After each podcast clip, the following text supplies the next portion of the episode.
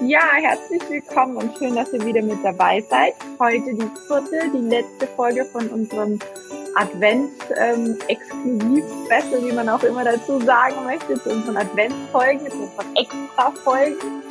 Heute ähm, wollen wir uns noch mal ein bisschen genauer, wir haben in der letzten Folge schon ein bisschen das Thema angeschnitten, Weihnachten, Heiligabend, Weihnachtsfeiertage, wie kann man sich verhalten.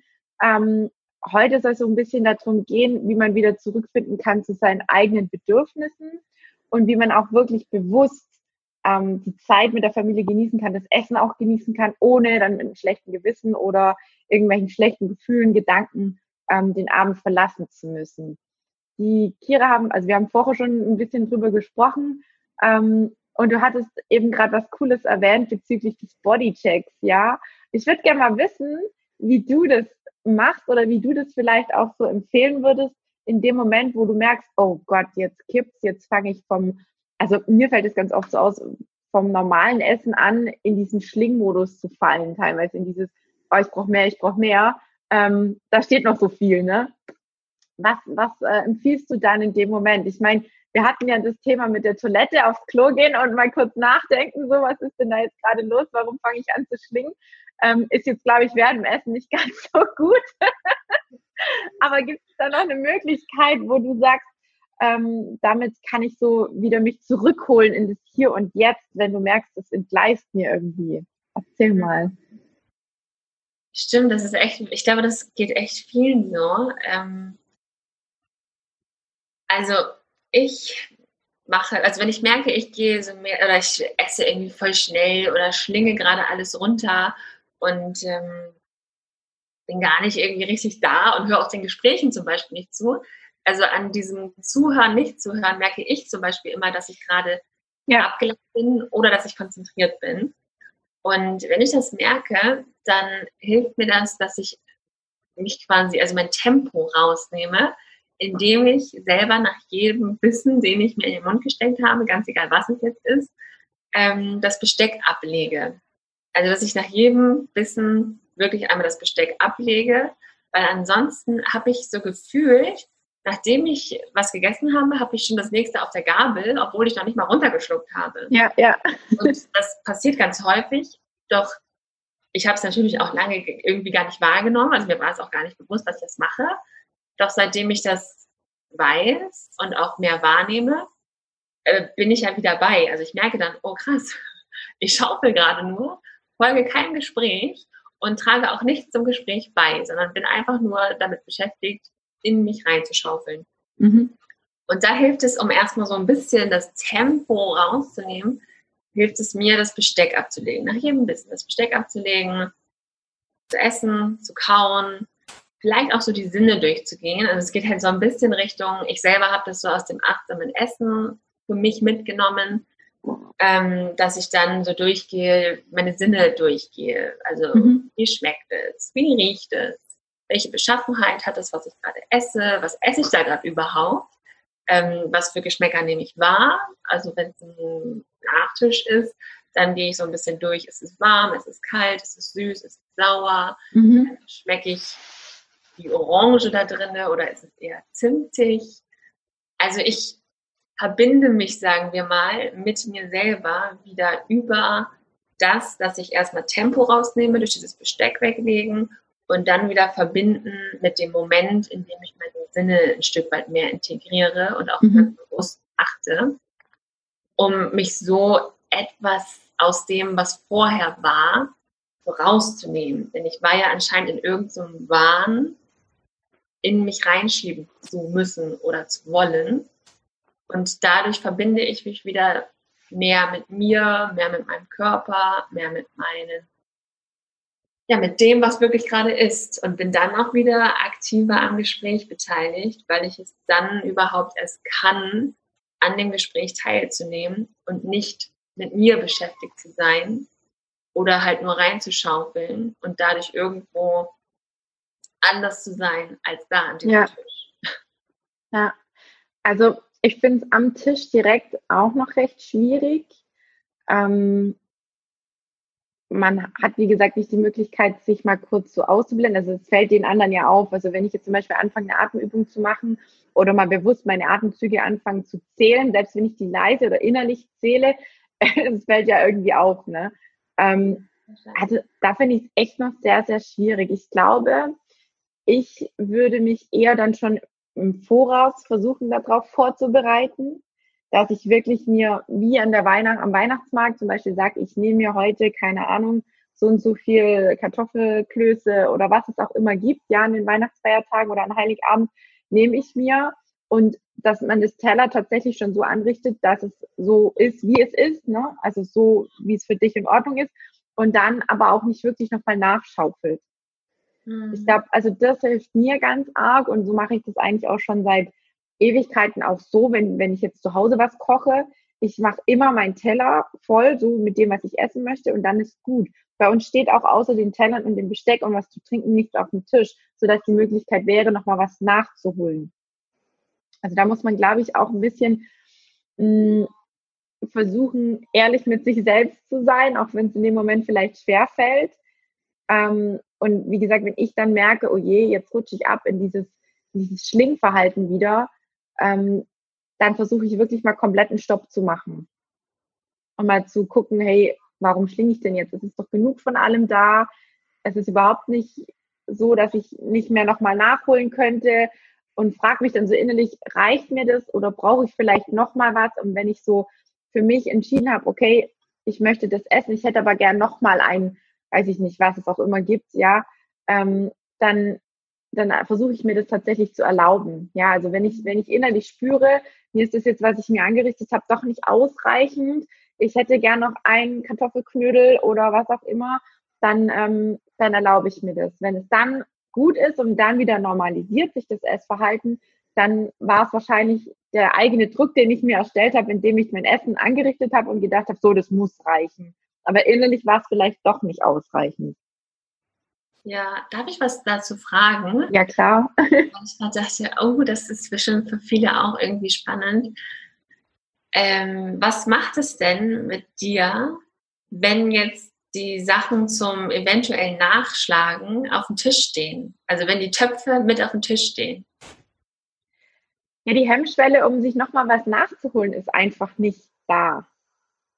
Oder nicht groß da. Weil, ja, also entweder hole ich mir dann selber oder habe ich mir früher mal selber nachgeholt oder eben die Mama kommt und äh, langt einmal über den Tisch und klatscht dir nochmal was aufs Teller. Und ich finde, wenn es halt nicht so direkt vor dir steht und jeder so, wie, also deswegen gehe ich auch so gerne essen, weil ich weiß, ich kriege diese Portion, das ist mein Essen und danach ist gut. Und wenn man eben mit der Familie ist, dann hat man immer die ganzen Töpfe vor sich stehen, das viele Angebot und immer dieses, ja, willst du noch was? Komm, ess doch noch mal und eins geht noch und so. Also das, das finde ich eigentlich das Schlimmste eigentlich. Und da, da muss man halt wirklich ganz klipp und klar sagen, nein, ich esse genau das, was ich mir jetzt auf den Teller getan habe, spüre mich hinein, reicht mir das, ist mir das gut genug? Ähm, und dann bewusst versuchen, das zu essen. Mhm. Ja, also, weil ich habe jetzt einfach nur noch mal so gefragt, weil ich glaube, dass das viele halt auch dann kennen, dass da ja. so die Töpfe auf dem Tisch stehen und dass das nochmal so einen zusätzlichen Stressfaktor ausmacht. Ja, ja, ja. Weil selbst wenn dann das Gefühl da ist, oh, ich habe genug, ist dann natürlich, wie du schon sagst, diese, ja, diese Herausforderung, nicht doch nochmal zuzugreifen, weil es einem vielleicht so vorkommt, als wenn ich doch mal mehr möchte oder mehr brauche. Ja. Und wenn es da steht, dann passiert es einem auch häufiger ja. oder vermutlich eher, als wenn du vorher einfach nur diesen Teller voll gemacht hast mit dem, was du willst und das Ganze dann außer Reichweite ist. Ja, weil es halt einfach auch super lecker schmeckt, ne? Dann ist halt die, die, äh, die Hemmschwelle halt relativ gering, wo man denkt, ach ja, komm, äh, da geht schon noch mal ein Löffel geht noch oder auch gerade jetzt beim Nachtisch, wenn dann Plätzchen oder so rumstehen, ja, eins oder zwei, ja, das kommt jetzt auch nicht mehr auf das, auf das nächste an, ne? So, und dann kommt man wieder in dieses jetzt ist eh egal denken. Und das ist, glaube ich, ganz, ganz schwierig, dass man da vorher schon versucht, es abzufangen, dass es nicht eskaliert.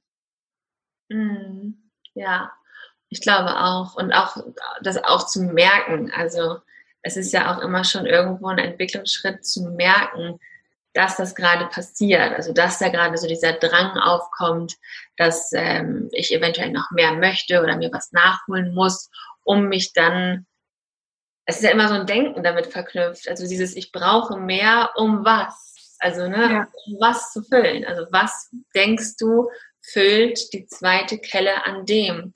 Und was vor allem braucht dein Körper eigentlich? Also bist du körperlich satt? Wer ist das, der gerade noch Hunger hat? Ist es der Kopf, der dir sagt, du brauchst doch was, um glücklich zu sein oder um dich gut zu fühlen? Oder ist es eher die Emotion, die irgendwo noch nicht befriedigt ist oder die sich abgelehnt fühlt oder die gerade das Gefühl hat, nicht dazu zu gehören, die ja. Hunger hat und sagt, wir brauchen mehr und müssen das Gefühl irgendwie stoppen, ja. sich zu fühlen? Oder ist es wirklich der Körper, der das Gefühl hat, oh, ich habe aber noch Hunger? Ich glaube, also das setzt ja schon so ein bisschen bestimmte Dinge voraus, um dann, sagen wir mal, eines Tages so komplett frei von jeglichen Gedanken an einem Buffet zu stehen oder auch an ein Buffet zu gehen und sich Dinge zu nehmen, die du äh, möchtest ja. und wirklich nach reinem physischen äh, ja. Hunger zu essen. Das setzt natürlich bestimmte Dinge voraus, glaube ich. Deswegen denke ich, es ist auf jeden Fall eine gute Taktik, ähm, ja, um, um in diese Freiheit zu gehen oder um Richtung ja. der Freiheit zu kommen. Definitiv, ja. ja. Was mache ich denn jetzt, Kira, wenn ich vielleicht ein Geschenk geschenkt habe, wo ich merke, oh je, das Gegenüber freut sich gar nicht? Oder wenn ich selbst die Geschenkte bin, Beschenkte bin und mir das gar nicht gefällt. Wie, was würdest du raten, wie man sich da so am besten verhält? Also mir ist es Gott sei Dank jetzt noch nie so richtig gegangen. Also ich, klar, es gibt manchmal Geschenke, wo ich denke, oh, das brauche ich jetzt nicht wirklich, aber man freut sich dann halt trotzdem. Ne? Ähm, ich bin über alle oder über jedes Geschenk eigentlich immer relativ dankbar, weil ich weiß, dass die Person sich natürlich auch den Kopf zerbrochen hat. Aber ähm, für mich ist es viel schlimmer, wenn ich merke, das Gegenüber freut sich nicht über mein Geschenk. Was denn dann? Was, was kann ich denn tun? also ich würde dann fragen, freust du dich über das Geschenk oder nicht? also ja, weil sonst, äh, sonst äh, nimmt halt so dieses, dieser Film in meinem Kopf, nimmt einfach seinen Lauf.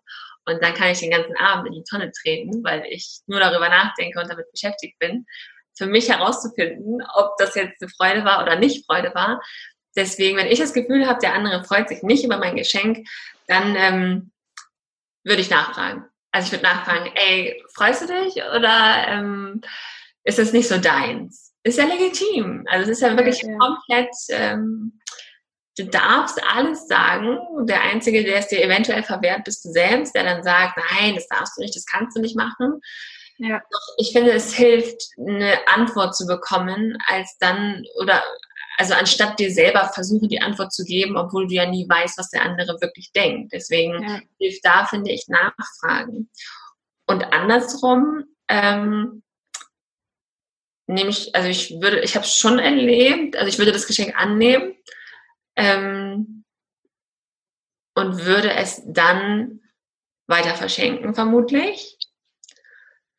Ähm, und wenn dann die Person zum Beispiel, also wenn es jetzt zum Beispiel eine Vase war und dann ist die Person zu Besuch und fragt mich, hey, wo ist eigentlich die Vase, die ich dir geschenkt habe? Dann ähm, würde ich auch ganz ehrlich sagen, du, die hat irgendwie nicht so richtig in die Wohnung gepasst und ich wusste nicht genau, was ich damit anstellen sollte.